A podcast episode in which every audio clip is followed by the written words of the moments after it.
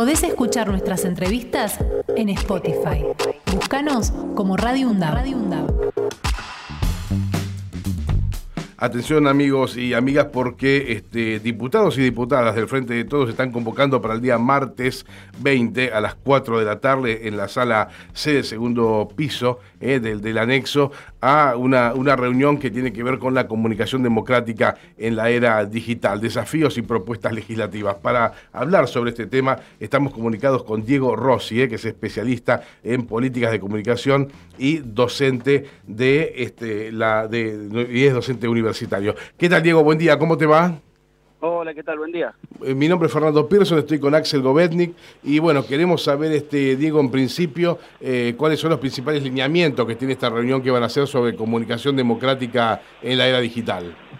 Mira, la verdad que hay un montón de desafíos, a veces aparecen como mezclados, porque bueno, eh, viene la angustia, digamos, de ver cómo nuestro sistema democrático, que se basa en una cantidad de presupuestos, como por ejemplo el debate robusto de ideas o que haya pluralismo y diversidad de voces, en la práctica no es tan fácil porque, bueno, las cuestiones de facto de, ciertos poderes concentrados y de ciertas voces concentradas hacen que eh, no estemos tan cómodos.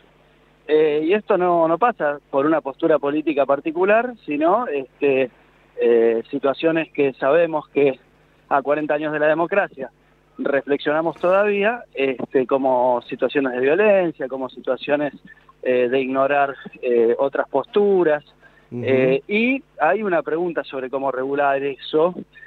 nosotros no estamos tan seguros de que todo salga por un proyecto de ley, más bien creemos que no, que hay mucho más de búsqueda de consensos, pero también lo cierto es que entre el diputado Pablo Carro que es el presidente de la Comisión de Comunicaciones de Diputados, y la diputada Florencia Lampreave, eh, hay una docena de proyectos que se han elaborado, no solo este año, sino también producto del debate, de la consulta y de la actualización de temas de la agenda de la comunicación.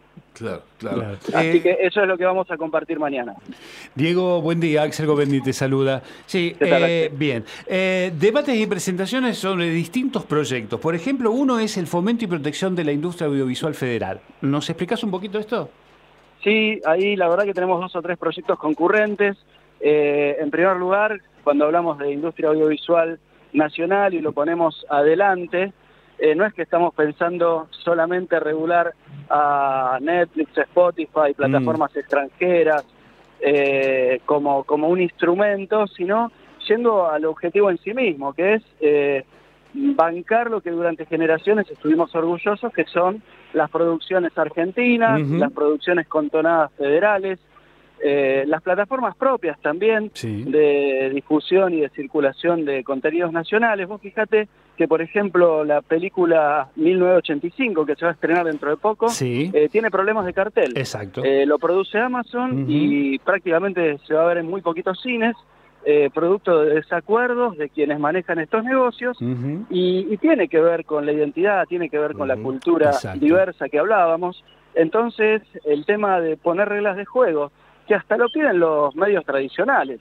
Eh, la radio, la tele, tenían la figura del editor responsable para proteger audiencias, tenían algunas regulaciones que en algunos casos han sido incumplidas en distintos gobiernos por distintos reguladores. Y bueno, para nosotros actualizar eso es súper importante. Eh, sabemos de que en la era digital el flujo de las comunicaciones pasa muchas veces por plataformas y por redes sociales, así que no hay que meter todo en la misma bolsa, pero sí hay que generar reglas de juego económicas y parámetros eh, que entendemos que son parámetros de convivencia.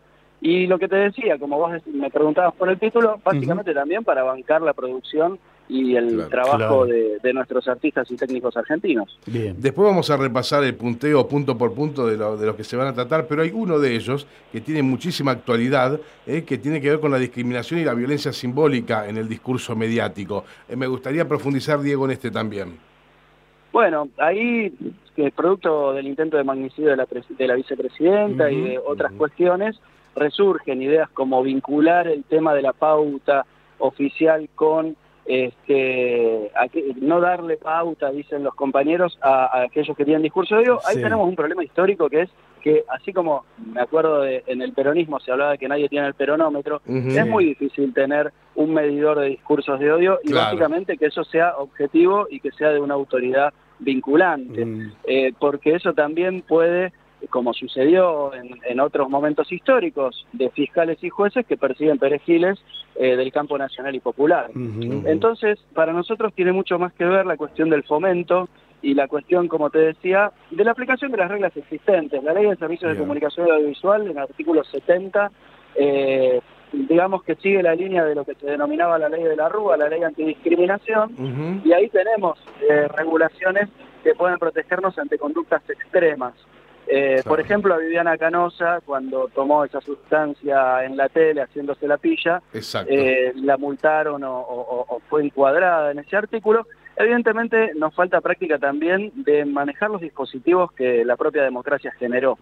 Así que ese es el debate. Eh, como te decía, hay me parece más cuestiones políticas y más cuestiones legislativas.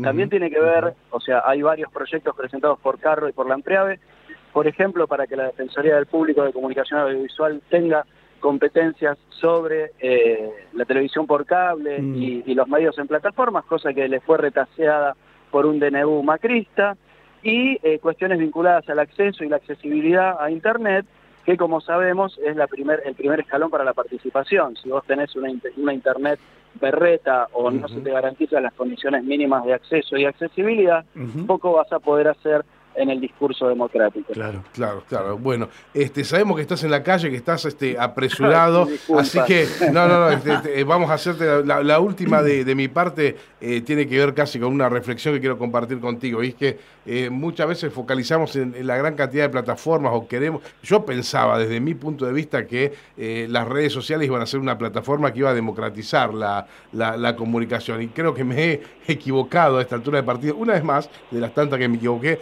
ya que este, los monopolios llegan incluso a apoderarse de las redes sociales, ¿no?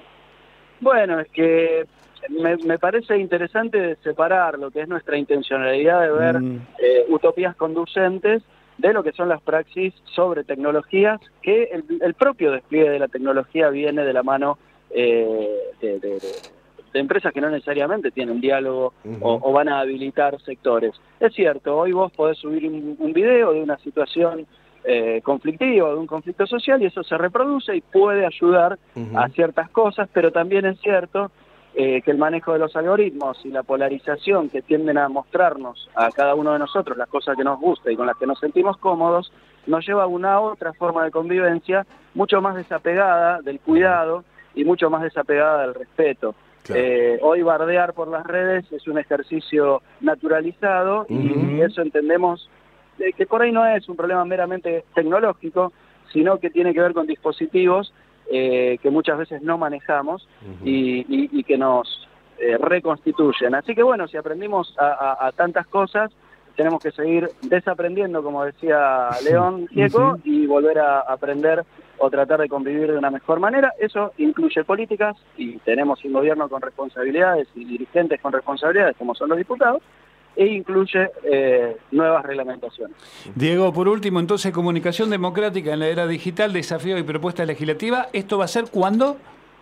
Mañana entre las seis y, eh, perdón, entre las cuatro de la tarde y las seis y media, eh, la idea es que sea un espacio de, difusión y de escucha en el anexo C de la Cámara de Diputados. Correcto.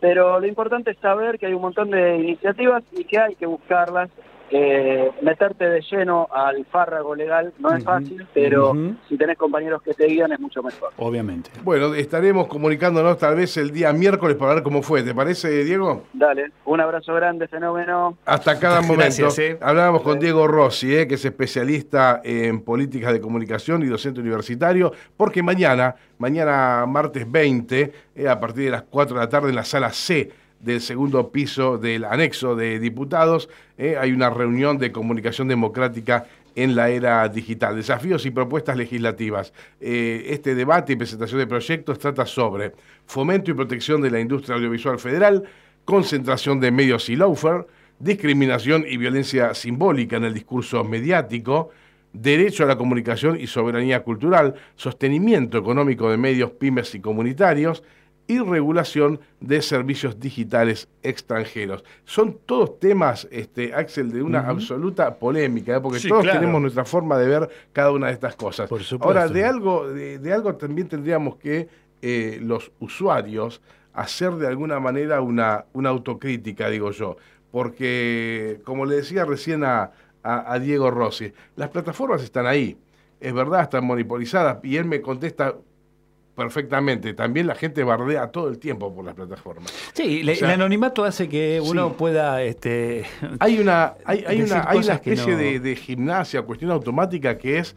Este, vamos a llamarle retuitear o mandar por Instagram o, por el Facebook, automáticamente reproducir cualquier, este, cualquier cosa que te pueda llegar a resultar graciosa, aún si hiere susceptibilidades, aún si es discriminatorio, aún si es mentira. ¿Eh? Hay una práctica habitual y es de los usuarios, no son las plataformas, son los usuarios los que repiten y repiten y repiten cualquier estupidez, cualquier meme, cualquier pavada. Pero lo cierto es que tampoco este, está, eh, digamos, registrada, no hay una ley que de alguna manera organice, digite y, de alguna manera ponga eh, sí, que, regule, pero yo no quiero que haya una ley que regule. Yo no quisiera algo totalmente libre, pero por eso ahí te digo que está nosotros los usuarios. yo no quisiera que haya una ley que me prohíba nada. Quisiera que nosotros los usuarios fuéramos piolas para usar una plataforma la que quieras, elegir una plataforma y que realmente seamos vivos. Yo, este, yo mismo me he encontrado en ocasiones, Axel, de este, reenviar, ponerle un meme sin siquiera estudiarlo demasiado. Me pareció gracioso y se lo mandé a todos mis amigos y así se empiezan a repetir. Creo que también el ejercicio propio de cada uno de, las redes debería, debería empezar a, estudiarse. Bueno, es en tema de comunicación, no solamente de las redes. Tiene que ver con las comunicaciones de los medios, las comunicaciones que eh, realizamos habitualmente y uno no piensa mucho a veces lo que dice, entonces hay a veces como y me pongo yo primero en la bolsa ¿eh? para repensarlo. repetimos como loros pavos cualquier cosa que nos envían. Así que además de estudiar todo esto tendríamos que estudiarnos a nosotros mismos. Podés escuchar nuestras entrevistas en Spotify. Búscanos como Radio Radio Undab.